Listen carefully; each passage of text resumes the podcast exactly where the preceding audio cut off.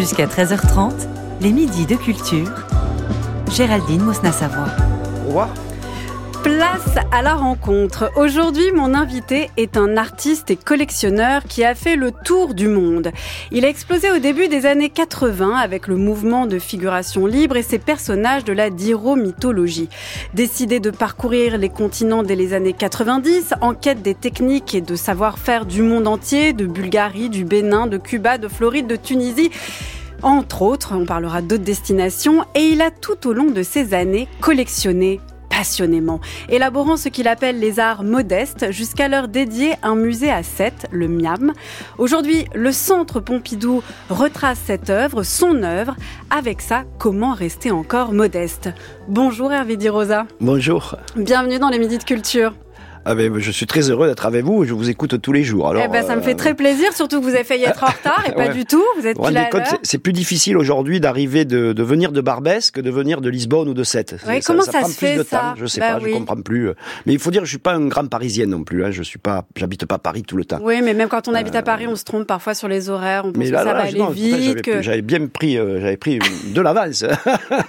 Mais c'est vrai que c'est une ville de travaux ici. C'est une ville, c'est très difficile. En fait, c'est très compliqué. Ah ça y est, vous devenez déjà parisien. Il y a trop de travaux partout. Voilà, mais je, je veux pas rentrer dans les clichés, mais c'est vrai que dans les 50 ans, il y aura plus de voitures. Espérons qu'il y aura plus de voitures dans le. dans Et vous viendrez, euh, vous préparer. On viendra à pied. Voilà, un jour avant pour venir à la maison de la radio. Voilà, non, on viendra à pied. À ce moment-là, ça roulera bien. On viendra à pied. Oui, c'est ça. Alors Hervé Di Rosa, je l'ai dit, une exposition au Centre Pompidou vous est consacrée. Vous avez votre MIAM, le musée, j'adore ce nom, votre musée international des arts modestes qui fait plus que marcher quand même depuis plus de 20 ans. Sans oublier, alors je ne l'ai pas dit, mais je le dis maintenant, votre cérémonie d'installation à l'Académie des Beaux-Arts au fauteuil 4 de la section peinture. Ce sera le 12 juin sous la coupole du palais euh, de l'Institut de France. Avec tout ça, vous qui êtes quand même le chantre des arts modestes, est-ce que vous voulez encore rester modeste? Et en plus, je préside la DAGP, qui est la Société des droits d'auteur. euh, Voilà, rajoutez-en, rajoutez-en dans votre liste. Eh ben, euh, oui, j'essaie, écoutez, j'essaie. C'est un travail. euh, être artiste, je pense qu'avant tout, c'est être modeste. Alors, c'est vrai que c'est un peu contre-indiqué quand on commence, où il faut croire en soi, un peu avoir un ego. Et d'ailleurs, moi, je, je l'avais très développé, l'ego, quand j'avais 20 ans. Parce que mes premières expositions et les premières peintures que vous pouvez voir au Centre Pompidou, j'avais 23 ans, 24 ans. Mais vous étiez Donc, tout euh, jeune. Pour moi, c'est un peu des peintures de jeunesse, alors que Michel Gauthier, le, le commissaire, les considère comme une, une partie historique aujourd'hui euh, dans l'histoire de la peinture, en France en tout cas. Donc vous aviez un ego euh, surdimensionné à 20 ans et là maintenant, vous avez quel âge? Là, j'en ai 64. Et vous êtes comment modeste, c'est Euh, ça ah, je suis plus modeste que jamais, je trouve. Plus ça, plus. Et euh, oui, c'est vrai parce qu'aussi ce mot modeste. Déjà, je voulais euh, nommer toutes les choses que je collectionnais, toutes les images, les, Mm. les objets que je voyais et, qui, et que personne ne regardait finalement, donc, auxquels personne ne s'intéressait, à part des artistes, à part d'autres artistes qui ont toujours puisé, comme moi, leur Mm. inspiration dans tous ces domaines, dans toutes ces, ces, ces, ces images euh, modestes et, et, et, et populaires. Mais euh, le fait d'avoir explosé aussi jeune, euh, vous dites vous avez eu un- beaucoup d'ego, vous êtes reconnu. La figure de l'artiste, elle est quand même extrêmement célébrée. C'est très difficile de rester euh, modeste. On va revenir sur les arts modestes, qui est vraiment presque une Oui, oui, catégorie. oui, mais voilà, tout à mais, fait. Non, non, mais mais sur la modestie pour un artiste aujourd'hui, c'est presque compliqué, surtout comme vous qui vivez Très- de votre art. Tout à fait, très, surtout qu'aujourd'hui, le, le- le système est basé sur la personne. Euh, Il y a très peu de collectifs aujourd'hui qui s'en sortent, parce que souvent le marché récupère un du collectif Mm. ou deux, et il n'y donc c'est vraiment le espèce de starification, de... de euh, de- de- Vous en êtes une, vous, de vraiment la- star la- Pas vraiment, il n'y en a pas de stars en France, vous voyez. Peut-être Pierre Soulages qui est mort, mais de stars en art contemporain en France, il n'y en a pas. Elles sont uniquement anglo-saxonnes. C'est comme ça. Ou même chinoises. Mais euh, en France, je pense qu'il n'y a pas de stars. Par contre, il y a de très bons artistes. Je pense qu'il y a de très bons artistes. Ah bah vous êtes un sont- très bon artiste alors. qui- ça, je sais pas, mais en tout cas, je sais qu'il y a beaucoup de mes collègues, il y a de très bons artistes de toutes les générations, des, des nouvelles générations aussi. C'est pour ça que le, Miam existe aussi, hein, c'est pour soutenir euh, aussi de- des- générations nouvelles et différentes. Et euh, je pense que la, euh, que la peinture française n'a pas beaucoup de place à l'international en ce moment, et ça m'a- ça m'attriste, moi, un peu, voilà. Vous m'écoutez, vous avez la gentillesse de m'écouter. Mais je suis convaincu que par radio, on, m'écouterait mieux. Surtout si je pouvais vous dire que je trouve refuge dans mes rêves de la nuit. Peut-être au grenier, peut-être à la part, peut-être dans un corridor. Il n'y a pas conséquent un principe de rêverie, c'est le principe euh, de euh, la modestie du refus. Il faut trouver quelque chose de tout à fait modeste. Et chose de pauvre, d'un peu. Euh, Sénèque parlait d'une chambre de pauvres. Il ne pouvait pas faire de philosophie dans les palais de Néron. Je me souviens avoir lu euh, cette histoire, je ne sais pas si elle est vraie, euh, qui disait que les vaches, les vaches, les vaches, étaient neurasthéniques dans les étapes qui étaient trop éclairées. Elle aussi, n'est-ce pas, a son complexe d'intériorité. Elle veut sa maison, elle veut précisément ce milieu modeste, ce milieu profond, ce milieu où elle vit la fonction. Dans la fonction, nous ne vivons pas dans des palais. Le philosophe scientifique Gaston Bachelard, c'était dans Rêverie et Radio en 1949. Déjà, c'est toujours agréable d'entendre la voix de Gaston Ouais, Bachelard. C'est for- c'est formidable. En plus, on ne peut pas faire de philosophie dans les palais de Néron. Je ne connaissais pas du tout ce- ce- cet Mais moi extrait. non plus. Et vraiment, ça, me, ça détermine le, le mien, mais le travail qui qu'on fait là-bas. quoi. C'est vraiment. Vous pensez aussi qu'on ne peut pas faire de d'art dans des palais dorés, ça ne va pas? Je sais pas, l'art est fait pour les palais dorés quand même, au départ. Oui, bah, le hein, Centre Pompidou, euh, l'Académie des Beaux-Arts. Oui, mais avant encore, c'était les églises, les grands Oui. Mm. palais, euh, ça a toujours été fait pour, pour des palais. Et aujourd'hui, euh, il y a, il y a c'est des collectionneurs quand même très riches qui peuvent acheter des, des peintures. Pas de nous artistes français, mais de certains artistes américains qui peuvent atteindre des, des, des, des sommes dingues de plusieurs dizaines de millions de dollars. Donc ça rentre dans les. Justement, cette histoire de modestie aussi dans les années 80, euh, c'est vrai que j'ai eu ce, ce, ce- cette montée d'ego. J'étais parti aux États-Unis, je venais de Sète, j'étais euh, fils d'ouvrier, tout ça. Donc il fallait que je me que je me soutienne avec mon ego. Mais très vite, j'ai remarqué cette grande prétention dans l'art contemporain, que le soit au niveau euh, des prix, de l'argent, du matériel, de la manière de vivre, mais aussi une grande prétention intellectuelle, peu se voulant un peu au-dessus de tout et tout ça. Et c'est vrai que la modestie, euh, euh, on en avait vraiment besoin à ce moment-là. Et, aujourd'hui, j'ai l'impression. Et vous voyez, quand j'ai créé ce musée il y a presque 25 ans, je pensais pas que ça ouvrirait longtemps. Je pensais que c'était une expérience qui allait durer 4-5 ans. Euh, et qu'après on n'aurait plus besoin. Et en fait, aujourd'hui, je m'aperçois qu'on a encore besoin d'un autre point de vue, euh, d'autres thématiques, d'une autre manière de faire voir les expositions. Ouais, je m'aperçois. Une idée moins intellectuelle, vous voulez dire, de l'art pas moins intellectuelle, c'est une idée qui prend en compte d'autres domaines. Bien sûr qu'il faut réfléchir. Par exemple, la prochaine exposition que, que nous préparons au Miam, je me suis, euh, je me suis associé avec un un autre commissaire qui est un universitaire, qui est un docteur en histoire de l'art. Donc on a besoin de ça aussi. Mais on a besoin d'autres points de vue. Il faut pas que ça devienne, un- il faut pas que l'aridité, je pense, coupe les artistes du néophyte. Parce que je, pas grand public, c'est un truc idiot, mais le néophyte, parce qu'on est, on est beaucoup de néophytes. Moi, c'est mon métier, donc je connais bien, mais l'art contemporain, c'est très complexe aujourd'hui. C'est mondialisé déjà, donc s'il y a des, euh, quand j'étais euh, élève aux arts décoratifs, à la fin des années 70, je pouvais presque connaître toute l'histoire de l'art contemporain du moment. Aujourd'hui, c'est plus possible. Hmm. Il y a trop de choses, il y a trop de d'ar- Il y propositions. a beaucoup d'artistes et dans tous les continents, sur tous les continents. L'histoire, c'est l'histoire du XXe siècle, c'est faite uniquement en Europe et aux États-Unis. Hein. On avait oublié l'Amérique latine, on avait oublié l'Asie, on avait oublié le continent africain, on avait oublié tout ça. Et aujourd'hui, euh, où tous ces artistes sont, sont visibles enfin, grâce entre autres à, à l'exposition de, de Jean-Hubert Martin, le- Les Magiciens de la Terre, à la fin des années 80, exposition qui, moi, m'a conforté dans ce désir d'aller apprendre ailleurs qu'en Europe à faire de Hmm. Ne la pas peinture. rester en France avec votre mouvement de figuration Voilà. libre. Oh, et... Vous saviez, le mouvement, c'était une, c'était quatre copains en fait. C'était. euh, Ouais, mais peu euh, importe. Maintenant, on a, maintenant amis, ça devient pas. quelque chose d'assez historique. C'est le mouvement de la vrai, y figuration mais y, a libre. il y a eu pas beaucoup. Il y a eu quelques critiques comme Hervé Padriol qui sont attachés, mais on avait, on n'a jamais eu vraiment eu un appareil critique comme les nouveaux réalistes ou même la figuration Mais vous avez narrative. quand même eu une rétrospective il y a quelques années, non, sur la figuration Oui, il y avait eu euh, au, euh, à la Fondation Leclerc, à Landerneau. Oui, oui.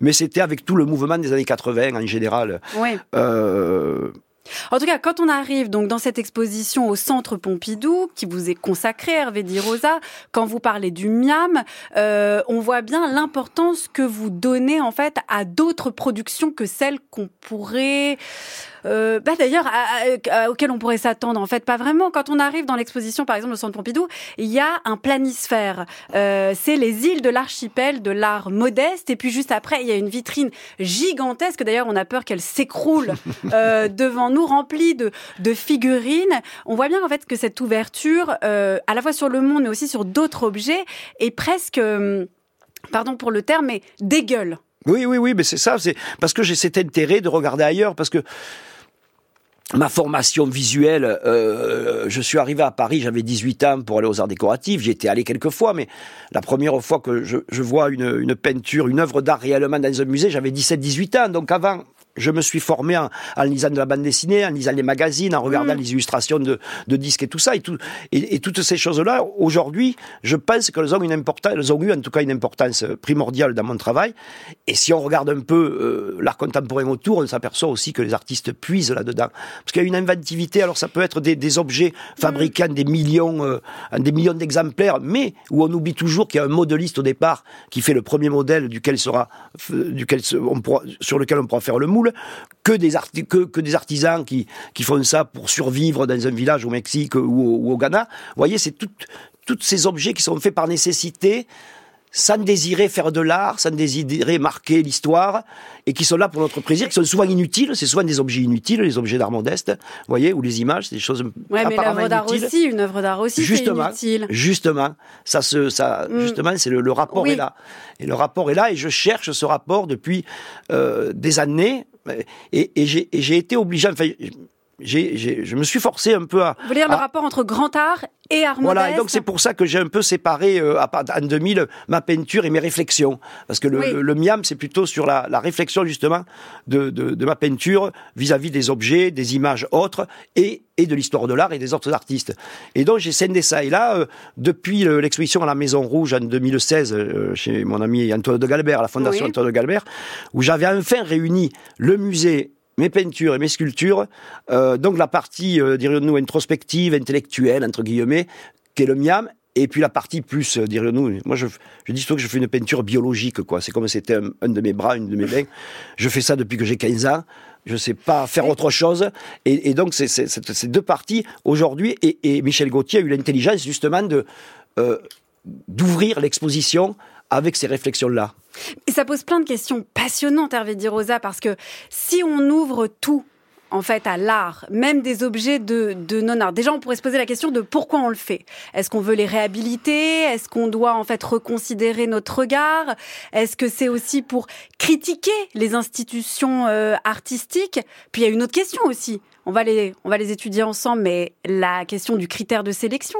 Qu'est-ce que vous Oui, mettez dans votre vitrine Et comment c'est vous- fabriqué D'où ça vient Enfin, a-. Ça ouvre des champs Pourquoi, énormes. certaines, pourquoi je retrouve dans votre vitrine au centre Pompidou, euh, Hervé Di Rosa, une figurine euh, de Superman euh, et pas euh, Et il y a, y des scènes, il y a le scène de Gaucho, par exemple, Oui. Gaucho Ril, qui est le scène de- des Gauchos en Argentine, qui sont aussi des personnages magiques. Mais vous moi. pourriez tout mettre, vous voyez. Donc en fait, quel est votre critère de sélection? Ah, le critère, finalement, c'est moi. Mais Ça- par exemple, ça- ça me pourquoi vous mettriez pas ma gourde Non. dedans? Parce que, parce que elle, euh, elle- elle a euh, une utilité.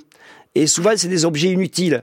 Euh, alors, c'est sûr que c'est pour là que c'est pour ça que les arts modestes sont très compliqués. C'est pas un genre, c'est pas euh, c'est pas un genre comme l'art brut ou euh, euh, ou un mouvement comme l'arte Mm. povera.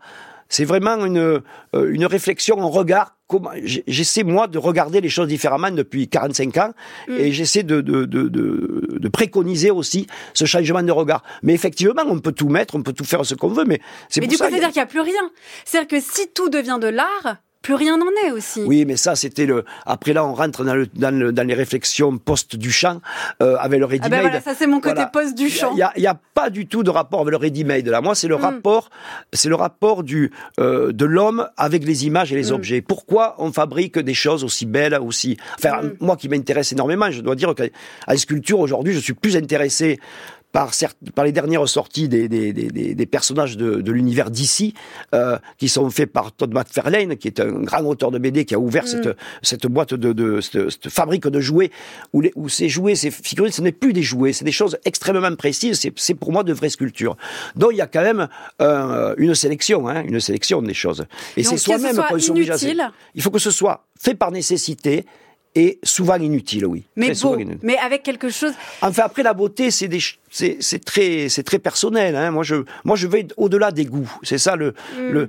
J'ai tout le temps été agressé par l'histoire du bon goût, mauvais goût, parce qu'il y a tout le temps une arrière-pensée sociale quelque part. Vous voyez, comme le, le kitsch. Le kitsch, c'est un peu le, un peu, on rigole, on s'amuse avec euh, l'esthétique des, des, des ouvriers, l'esthétique du, du Oui, prolétariat. même quand on le reprend et qu'on dit qu'on l'aime, c'est finalement pour le tourner. En... C'est avec second degré. C'est avec second degré. Alors que dans les arts modestes, il n'y a pas de second degré. Vous êtes premier degré.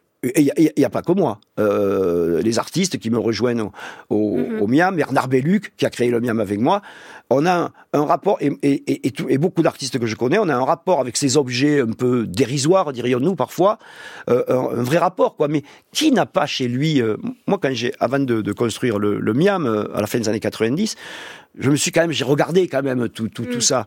Qui n'a pas chez lui une, une étagère? Alors avant c'était sur les téléviseurs, maintenant les écrans un peu plus, mais dans ses toilettes, dans son couloir, qui n'a pas une étagère avec des boules de neige, trois personnages de Pokémon Des bibelots, ce qu'on appelle des, bibelots. Ce qu'on appelle le bibelot, euh, le souvenir touristique, etc. Ça c'est des champs, euh, moi qui me qui me passionnent mm. d'objets parce que c'est pourquoi ça a été créé, comment, par qui, on ne le sait pas. On croit que c'est des choses qui tombent comme ça, et en fait c'est on pourrait que c'est aussi. Moi, il y a la valorisation. Vous savez, le mmh. miam aussi, il y a la valorisation de tous ces artisans de la inconnue. Voilà. Ça, pour moi, c'est très important. Et d'ailleurs, vous avez remarqué que tous les, artisans avec qui moi j'ai travaillé dans le monde entier, ils sont tous notés dans le catalogue sur les étiquettes, etc. Parce que j'ai travaillé quand, je partais au Ghana mmh. euh, ou au Cameroun, j'ai toujours travaillé avec des artisans qui avaient pignon sur rue. C'était des vrais, euh, des professionnels. Donc j'étais, mmh. ça m'amusait d'être un client de plus mais dans des, techniques, dans des manières que, que j'apprenais avec eux. Euh, et ça, c'était assez intense. J'avais pas non plus. Euh, euh, et, et, donc là, je me suis aperçu réellement de la, de la, de la qualité de, de, tout, de tous ces artisans, qu'ils soient en France ou à travers le monde. Je connais par exemple en France une modéliste, euh, Catherine Medoni, qui fait les, les, les figurines euh, à l'échelle 1 de, de plein de personnages de dessins animés, de bandes dessinées. C'est extraordinaire la manière dont elle travaille. Vous voyez, moi, je, je place ce travail-là très haut finalement. Mais on voit à quel point Hervé dit Rosa, et vous l'avez dit, par le milieu dont vous venez, l'importance aussi que vous accordez euh, aux arts modèles. Vous, venez de dire, je n'étais pas allé euh, voir une exposition, j'ai pas vu une œuvre d'art à Paris avant mes 17, euh, 18 ans. comment vous avez eu l'idée alors de devenir artiste? Pourquoi?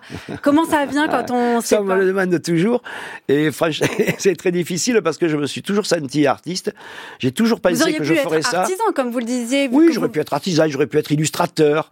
Euh, pas auteur de bande dessinée parce que la bande dessinée c'est une passion pour moi, mais je suis trop. C'est c'est un travail de bénédictin la bande dessinée. Il faut mm. être très discipliné. Je le suis pas assez. Je suis travailleur, je suis pas feignant, mais je suis pas assez discipliné. Et il faut j'aime bien les, de transmettre une énergie. Je transmets pas forcément des histoires dans mes peintures, mais j'essaie de transmettre une énergie, une une sensation quoi. Hein. Donc ça, il faut que je le, je le fasse. Euh, ça répond pas à ma question, même si tout le monde l'a déjà posé avant. Donc, vous savez, depuis tout petit, j'habitais dans un quartier très populaire à Sète, le quartier haut. Euh, et tout le monde jouait dans la rue au foot et tout ça. Il y avait les bagarres, etc. Et moi, ça me, ça m'horrifiait. Donc, j'allais à l'école à pied. Vous savez, c'est une petite ville et tout ça. Et j'étais, ma mère me racontait que depuis l'âge de, de 7, 8 ans, je m'enfermais chez moi à dessiner. Et comme la, la, euh, je n'avais la perception que de la bande dessinée euh, à cet âge-là. Je n'avais pas vu, je savais pas qu'on pouvait faire d'autres ça. Et après, au fur et à mesure, les couvertures de, disques, de, disques, ça, ça a aussi une grande importance, des images très fortes. Euh, et, au fur et à mesure, Métal, Métal Hurlant a remplacé Spirou, et après Arpress a remplacé euh, Métal Hurlant. Vous voyez, au fur et à mesure, mm. j'ai eu un glissement, et, et, et, j'ai senti que, et très vite, à 17-18 ans, j'ai senti que l'espace de la galerie et de musée, c'est là où j'avais le plus de liberté. Parce que j'ai essayé de publier, parce que moi, ma, passion, c'est la publication, tout ce qui est imprimé, les livres. vous avez fait des magazines. J'ai une énorme collection de bandes dessinées, de, livres mm. illustrés, c'est vraiment... Euh, et donc, quand je suis arrivé à Paris, je pensais euh, et publier ce que je faisais. Et on m'a vite euh, rappelé que c'était pas que c'était pas ma voix. Et d'ailleurs, entre autres, notre notre regretté Georges Wolinski qui m'a qui m'a beaucoup aidé. Il m'avait publié dans Charlie mensuel. Il y avait un mensuel à l'époque qui mhm. s'appelait Charlie où on publiait très bonne bande dessinée internationale de qualité. Et il m'avait dit bon, je publie deux fois quatre pages. Il m'a dit mais ne reviens plus. De toute façon, tu as aucune chance. C'est mal dessiné et il n'y a pas d'histoire.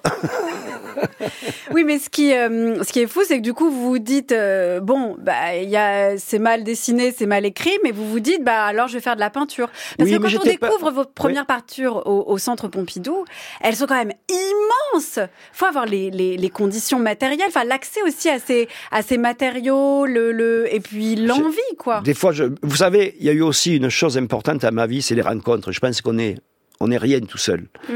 Et euh, je, euh, on s'est rencontrés avec Robert Combas, je devais avoir 13-14 ans au Beaux-Arts de Sète. Donc, qui, qui fait partie de la bande de copains Voilà, de qui est, qui, figuration est, libre. qui est un grand peintre aussi. Et l'autre que j'ai rencontré, François Boiron, que je rencontre quand j'arrive aux Arts Déco, c'est mon premier ami. J'arrivais, j'étais tout seul, j'arrivais de Sète à l'École nationale supérieure des arts décoratifs. Ça a été mon premier ami et ça reste euh, un, de mes, un de mes amis. Et donc, et on avait cette même envie. On avait cette même envie de faire des images, d'être artiste, mais surtout de faire des images parce qu'on était entouré de concepts, de réflexions. Vous savez, c'était vraiment. C'était l'art sérieux, quoi. c'était les années abstrait. 60. Voilà, l'année 70, c'était assez ascétique, c'était l'art minimal et tout ça. Et on voyait très peu de peinture, à part la figuration narrative. Et là, ça m'intéressait moins personnellement parce que j'étais pas très passionné par des, des peintures, qui, des peintres qui travaillaient à la photographie. Vous voyez, j'avais un problème avec ce, avec ce passage-là. Et donc, euh, il y avait rien de ce côté-là. Et donc, on a, on a fait. Alors, on- nous avons eu la chance aussi d'être acceptés parce que vous savez, en France, on n'invente rien jamais malheureusement. Et comme, euh, et comme ça marchait bien pour les artistes expressionnistes allemands et les artistes de la trans-avant-garde italienne, certains se sont dit ah ben voilà euh, euh, la, la peinture française qui, qui revient. Et puis voilà. Et puis comme ça, ça a été euh, Comment vous pourriez décrire la figuration libre? Parce que vous avez fait la distinction avec figuration narrative. Voilà, figuration libre, ça se, ça se, C'est quoi des. ça ne, ça, ça ne, on peut pas en parler parce que les quatre artistes qui se revendiquent ce mouvement, Rémi Blanchard, François Boiron, Robert Combas et moi, on est très différents. Quoi. Quand vous Oui. voyez des peintures de Mais il y a quoi Il y a des figures, en fait. Oui, oui, ce qui, gros, ne- voilà. ce qui, c'est de la peinture figurative, une peinture liée qui assume aussi bien euh, sa généalogie artistique euh, sérieuse et savante, Mm. mais aussi les arts populaires, l'influence. Par exemple, chez Robert Combas, c'est le rock'n'roll, chez François Boron, c'est la télévision. Et vous, c'est les comics, Moi, c'est la bande dessinée, les comics. Oui. Chacun, on a un peu son domaine de prédilection. Ré- le regretté Rémi Blanchard, lui, était beaucoup intéressé par les contes. Et donc, vous Mm. voyez, voilà. Mais c'est toujours de la figuration, de l'image. Parce que, il y avait aussi un truc très simple, c'est que la, la, la peinture est le, est le moment et le, et le médium le plus démocratique. Parce que hum, quand j'étais aux Arts on essayait de me faire croire que la photo, la vidéo, l'installation, c'était, euh, accessible à tous, que c'était beaucoup plus euh, important pour, C'est ce justement. qu'on dit aussi, par le- exemple, avec les smartphones, où euh, voilà. on peut Alors, dire que- euh, euh, mais pour mais euh, la peinture, il suffit d'avoir un morceau de papier, un morceau de toile, quatre euh, quatre pinceaux. Tout le monde va comprendre que c'est une œuvre d'art. Euh, pour la, la vidéo, tout ça, même avec les smartphones, il faut avoir un smartphone, il faut le monter, enfin, etc., Mhm. etc. Enfin, je- Enfin là, c'est plus difficile aujourd'hui. Aujourd'hui, c'est plus facile, un chevalet oui, oui. avec euh, une grande toile et. euh, non, des- parce qu'en fait, j'ai jamais eu de chevalet. Vous savez, au début, je peignais sur des draps de lit et des morceaux de carton, donc je les piquais au mur, et j'avais une chambre qui devait faire. euh, euh, quand j'ai fait la première toile là-bas, qui est en 83, j'avais encore un studio euh, qui devait faire le, le quart de votre studio Mm. ici, vous voyez, et je faisais tout dedans, et je mettais une peinture au mur, je la je- Quand on a envie de faire les choses, les, les- le lieu et les matériaux n'ont pas de, de prise quand vous avez En tout cas, pas pour la réellement peinture. une nécessité, vous voyez, une nécessité. Une nécessité de peindre, vous pouvez toujours trouver.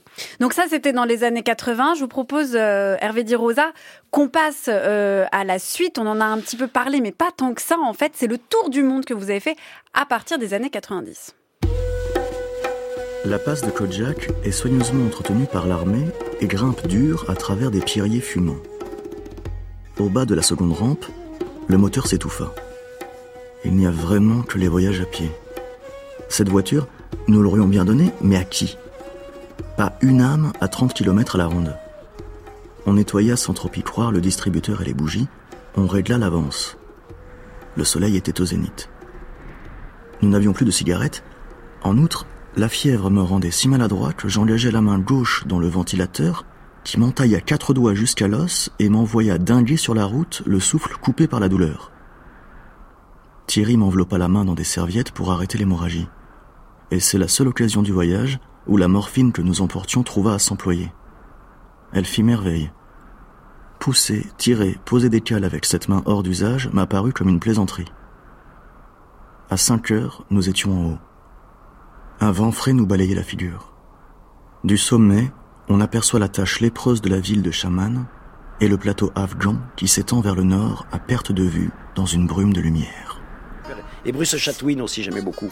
Nicolas Bouvier, euh, L'usage du monde, on vient d'entendre une lecture euh, par Igor Medzinski, c'était sur France Culture, page arrachée à Nicolas Bouvier, c'est votre livre préféré. Vous étiez en train de me dire, on vous a un peu entendu quand on Oui, oui, le été, que, que vous êtes... ça a été ma Bible lors de- de- de- des Mm. premiers voyages, en tout cas quand je suis parti d'abord. euh, Et vous deviez partir avec lui, à un moment donné. Et oui, parce que j'avais rencontré à Addis Abeba où j'avais euh, posé mon atelier sur l'avion de retour un type qui trafiquait l'or, je sais pas quoi, et en fait en parlant, il me dit mais j'habite à côté de Nicolas Bouvier, il habitait à Genève ou à Lausanne, je me souviens plus. J'habite à côté de chez lui. Donc je lui avais donné le, catalogue, justement on venait d'éditer le catalogue mmh. du travail sur les, du travail que j'avais fait sur l'Éthiopie à Addis Abeba, et avec mon numéro de téléphone, mais bon. Et un jour, j'entends le téléphone sonner, et c'était Nicolas Bouvier au téléphone. Et ça, ça m'a vraiment. Euh, Qu'est-ce que vous vous êtes dit Et en fait, je lui ai dit que je voulais le contacter parce que j'avais envie. Je, commençais à préparer le projet euh, pour Bindu, qui est un, village qui est à côté de, Ho Chi Minh City au Vietnam, avec la lac. Euh, c'est le projet avec des, peintures de lac et de nacre. Et j'avais envie qu'il m'accompagne, enfin, qui, qui crée le texte du catalogue, parce qu'à chaque étape, il y a un catalogue, il y a un livre. Et puis euh, il, a, il semblait intéressé, alors il me racontait ah oui mais ça me fera plaisir de revenir à Saigon. Tu sais, il me disait à l'époque j'y suis allé, mais euh, j'étais sur les, les, les, cargos et en fait on, descendait juste euh, une nuit pour aller voir les putes et tout ça. Il me racontait des trucs comme ça, c'était assez, c'était assez formidable. Et donc il avait envie et puis après il est, très malade et, il est mort malheureusement. J'ai, j'ai pas eu cette, la chance de le rencontrer. Je lui ai parlé deux fois au téléphone, ça a été déjà énorme pour moi parce qu'il y a beaucoup de, d'écrivains qui m'ont quand j'ai commencé vraiment à voyager parce que dans les années 80 j'ai beaucoup voyagé, mais c'était principalement en Europe, aux États-unis. Oui, et puis c'était presque dans un cadre euh, de, la figuration libre professionnelle. Alors que, là, quand vous partez dans les années 90, Hervé Rosa, c'est un peu. Euh... Mais je pars pas de touriste, hein, je pars tout le temps avec un projet précis pour travailler. Oui, hein, mais c'est aussi un peu hors cadre, disons. Euh, c'est un peu une manière de rompre avec ce, avec quoi vous êtes, enfin, ce sur quoi vous étiez attendu. En tout cas, vous l'avez fait dans cette idée de rupture. Oui, rupture. Et puis moi, je, je m'ennuyais un peu, à vrai dire, et tout ça. Et puis je voulais savoir, justement, j'avais eu cette envie de voyage que j'avais vraiment euh, effectué dans les années 80 euh, aux États-Unis. C'était vraiment des vieux rêves, ça, partir habiter à New York, partir à Los mm. Angeles, tout ça, puis au Japon aussi. Mais c'était et, dans pas mal de pays d'Europe aussi où il y a eu des expositions. Mais, mais le continent africain, vous voyez, à 7, il est en face. Et finalement, je connaissais, je suis allé une fois au Maroc, mais voilà, je connaissais pas l'Afrique subsaharienne. Et, c'est de là que c'est de là que venaient dans les années 80 les premières images, euh, les enseignes de coiffeurs, les toutes ces images peintes en Afrique de l'Ouest qui, qui refont leur publicité euh, avec moins de moyens mm. finalement et qui ont inventé une technique là par exemple dans le cas de la des enseignes africaines ils ont inventé une technique d'après photo euh, qui est très particulière c'est euh, juste des quatre, les six couleurs de, les, ouais, les, les, cinq couleurs euh, en peinture glycérophthalique, euh, aidé par de l'essence. On achète l'essence, en fait, pour mélanger, on achète l'essence à la boutique à côté qui vend des mobilettes. Mm fait, oui, c'est toute notre, il y a chaque fois, c'est tout un cadre différent, quoi. De, Et c'est ça que vous vouliez rendre, c'est pour ça que vous êtes parti avec des Rosa, c'est que vous rêviez de découvrir d'autres techniques. Je, je, voulais que ma peinture soit dévoyée par les autres, en fait, elle soit transformée. Dévoyée, oui, parce que vous savez, euh, en fait, parce que vous refusez d'être enfermé quelque part. Voilà, parce que par exemple, les, les, les ethnologues euh, euh pensent, on parle de, du continent africain, ils, ils, détestent par exemple les colons, qui sont des statues que les, les fétiches, des faux fétiches mm. représentant des blancs, que les, les, sculpteurs africains faisaient pour vendre aux blancs par nécessité, pour euh, ouvrir un marché. Et, et, moi, je trouve que, et moi, je collectionne les colons, l'art africain traditionnel. Bon, j'aime beaucoup, mais ça m'intéresse pas réellement en fait. Ce qui m'intéresse, c'est ce moment où une connaissance, une pratique rencontre une autre, c'est-à-dire nous, l'Occident, euh, mm. l'industrialisation, euh, les habits, les armes, les voitures, etc. Et il y a des, des œuvres étonnantes là qui se font à ce moment-là, vous voyez. C'est alors que les ethnologues appellent ça, ils s'intéressent pas à ça, ils, parlent de, de l'art africain, des voyés de l'art africain traditionnel, des voyés. Et moi, je m'inscris dans ça. Je m'inscris que dans le fait que la main de l'autre, quand on travaille avec d'autres, euh, je veux pas qu'il refasse ma maquette ou qu'il refasse exactement ce que je veux. Je veux qu'il fasse euh, comme il a l'habitude de faire, avec mes images, avec mes histoires. Mais justement, vous l'avez dit, Hervé Di Rosa, vous vous détestez, euh, vous n'y êtes pas allé euh, comme un touriste. Euh, voilà, déjà, vous aviez un projet, mais on voit bien que derrière ce mot de tourisme, il y a aussi le, le refus juste de venir piquer des choses. Vous n'avez pas eu peur à un moment donné, euh, dans votre tour du monde, où il y a 19 euh, étapes, de vous dire, je prends ce qui est bon à certains endroits, et puis c'est moi, Hervé Di Rosa, qui oui, va l'exposer. L'appropriation. Mais en fait, je, je, c'était de le contraire. alors mm. peut-être que je me que je me trompe, hein, mais le contraire, c'était que je, je voulais démontrer et faire voir qui avaient des grandes pratiques et des images et des objets fabriqués dans tous les coins du monde et qui étaient, aussi beaux et aussi fameux que les nôtres. Et que ces techniques-là, que ce soit quand on, on tresse les câbles de téléphone à Durban en Afrique du Sud, mm. euh, quand on, y a, on fait aussi des tableaux de perles là-bas, quand on, on, incruste la nacre et qu'on doit recouvrir de dix couches de lac, euh, ce qui prend des mois et des mois.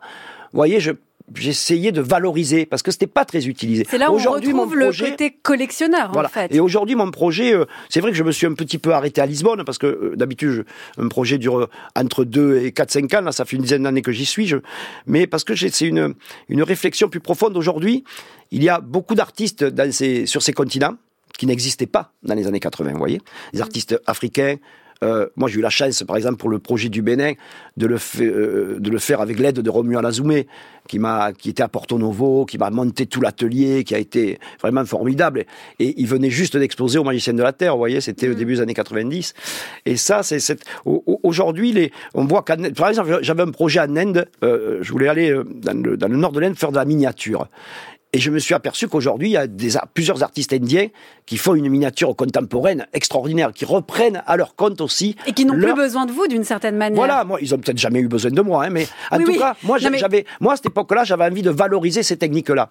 Aujourd'hui, et, je ne voulais pas aussi, aussi, ce qui m'embêtait aussi à un moment donné, c'était le côté d'exotisme, de l'ailleurs, du hmm. loin. C'est pour ça que j'ai fait un projet en Corse, j'en ai fait un à Miami, vous voyez, euh, j'en ai fait un à Séville, des endroits plus près parce que le voilà parce que le le, le, le projet n'est pas euh, l'ailleurs absolu. Le projet c'est d'autres pratiques d'autres personnes c'est des mains et des cultures qui fabriquent des choses. Et, et, et ces productions là je m'y intéresse et j'ai envie de profiter de ce savoir. Par exemple quand je fais des sculptures au Cameroun je leur dis faites-moi la main ça les tout ce qui est peinture, j'apprends, hein, j'arrive. Mais ce qui est, par exemple, taille de bois, euh, les grosses sculptures taillées dans les gros troncs, dans un seul truc à, coups de machette et de tronçonneuse, ça, je dois dire, j'aurais plus de mal. Mais euh, ce qui m'intéresse aussi, c'est que euh, lui, cet artisan-là, a l'habitude de faire des, des fétiches, et donc je lui demande de faire un bras ou une main comme il le fait habituellement, mais il va la mettre à la place et sur un personnage qui est de moi. Vous voyez, il y a vraiment euh, et, et, je suis à chaque une fois rencontre, comme voilà, étonné et surpris. Mm. Alors c'est pas une rencontre comme entre, entre artistes. J'ai fait des choses en collaboration avec Romuald Zoumé, avec Henri Cobaye, bien sûr avec François Boiron, etc. Mais là, c'est une collaboration avec un artisan. C'est plutôt parfois j'ai l'impression d'être comme un chef d'orchestre hmm. qui dirige des instruments que lui ne sait, dont lui ne sait pas jouer. Vous voyez, c'est un peu ça l'idée. Parce que sur le projet Cameroun, sur le projet au Mexique, il y avait une quinzaine d'artisans dans le coup. Hein. Même au Cameroun, il y avait plus, beaucoup hmm. plus. Parce que euh, il y avait un atelier pour le bois, un atelier pour la perle, un atelier pour le bronze. Vous voyez. Alors c'est vrai qu'aujourd'hui, comme euh, Aujourd'hui, enfin, les artistes du continent africain sont célébrés, euh, hmm. on les voit et tout ça j'ai moins euh, d'appétence. Vous voyez, par exemple, j'ai travaillé avec Almighty God, l'atelier d'Almighty God mm. à Kumasi, qui est un atelier de peintre d'enseigne. Mais lui est un artiste de son côté. Il s'appelle Akwame Akoto. Il a son, son travail d'artiste. Mais là, j'ai pas co-signé avec lui parce que je travaillais avec son atelier. Donc, c'est ses assistants souvent qui mettaient leurs touches, etc. Lui, n'est pas beaucoup intervenu. Vous voyez, c'est la différence. Et qu'est-ce qui vous inspire encore aujourd'hui, Hervé Di Rosa? Alors, parce que vous avez eu la figuration libre, vous avez fait le tour du monde, il y a les collections. J'ai pas fait le tour du monde. Il y a plein de... je suis jamais allé en Chine, je suis jamais allé en Chine, par exemple. Ah oui, vous voyez ah, quand même. Je connais pas la Chine, je connais pas l'Australie. Bon, ça peut-être qu'on peut s'en passer, je sais pas. Bien qu'il y ait les aborigènes et tout, il y a toutes les cultures quand même euh, natives euh, en Australie qui, qui semblent être. Non, en tout cas, vous n'avez pas fait le tour du monde. Mais... J'ai envie de partir au Brésil, par exemple. Donc vous, voilà, vous n'avez pas renoncé ça, mais aujourd'hui, il y a le miam et tout. Vous l'avez dit, vous avez 64 ans, c'est ça? Ouais. Donc là, qu'est-ce qui vous inspire encore aujourd'hui? Là, il y a une rétrospective de vous au Centre Pompidou. Vous avez. Eh bien, figurez-vous qu'aujourd'hui, ouais, aujourd'hui, en fait, je fais ce que je n'ai pas fait quand j'étais jeune. Je vais au Louvre. Ah alors Qu'est-ce que ça... Alors racontez-nous. Et là, c'est vrai que depuis 4-5 ans, depuis 4-5 ans, c'est un voyage aussi. Hein. Des fois, on part loin. Euh, Mais c'est vrai que c'est une question. Parce que Nicolas Bouvier m'avait dit ça au mm. téléphone. Il m'avait dit, vous savez, vous êtes comme moi. Il y a des gens comme Jules Verne, ils peuvent rester chez eux et, et, aller de la Terre à la Lune, faire trois fois le tour du monde et écrire tranquillement chez eux. Et nous, on a besoin de se déplacer. Il m'expliquait qu'il travaillait après, quand il rentrait chez lui. Mm. Mais et c'est vrai, comme moi, on a besoin du déplacement. J'ai besoin du déplacement. Je peux pas rester dans mon atelier tout le temps, tout le temps. Et là, c'est un vrai voyage. J'étais pas allé au Louvre depuis des années. Euh, c'est vrai, au début des années 80, euh, je m'intéressais pas du tout à la peinture avant le XXe siècle. Voilà, ça m'intéressait à partir de l'impressionnisme, à partir. Voilà. Et c'est vrai qu'aujourd'hui, depuis là, ça fait depuis 7-8 ans, je relis alors je recopie à ma manière certaines, certaines peintures comme euh, la bataille de San Romano de Paolo Uccello, des gros chefs-d'œuvre, pour essayer de les comprendre en fait. C'est comme un voyage à travers de la place de, plus immobile d'une certaine manière. Plus immobile, mais assez intense parce que ça remet les choses en question. C'est pour ça que jamais j'ose dire que je suis peintre. Je dis que je peins des images parce que être peinte, ça veut dire être comme Paolo Uccello. Franchement, je m'en sens pas. Merci beaucoup, Hervé Di Rosa. J'aurais pu encore vous poser énormément oui, de on aurait questions. pu parler de plein de choses. Mais mais bon. oui, c'est passé trop vite. De- Merci, hein, merci à vous. Mais non, mais merci à vous. De vous, l'exposition Hervé Di Rosa, Le Passe-Monde, c'est au centre Pompidou, c'est jusqu'au 26 août. Je nomme le commissaire de l'exposition Michel Gauthier qui nous a fait une très belle visite. euh, c'est lui qui a vraiment, il faut le reconnaître que c'est lui qui a fait toute l'exposition. hein. Bon, alors merci à lui. J'en profite aussi pour signaler que l'on peut donc aller au MIAM, votre musée international des arts modernes, c'est à 7. L'art dès, le, modeste. dès que le 27 juin, on pourra y découvrir Baudette Dugli, l'autre histoire de la peinture, c'est jus- jusqu'au 10 mars 2025. Enfin, pour finir, pendant que vous êtes en train de vous étouffer avec votre verre d'eau, Hervé Di Rosa, nous allons écouter une chanson. Nous en avons choisi deux, l'une des Kings, l'autre du groupe Suicide, Suicide. Laquelle souhaitez-vous écouter? Là, c'est dur, hein, c'est les deux On préférés. Allez, je vais mettre les Kings parce que comme on est dans la journée quand même, Ok, les euh. Suicide, c'est plus dur pour les gens.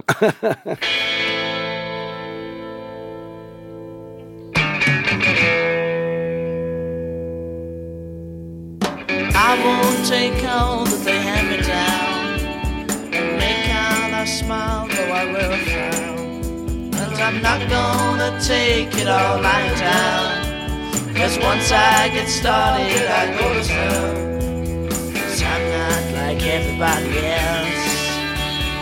I'm not like everybody else. I'm not like everybody else. I'm not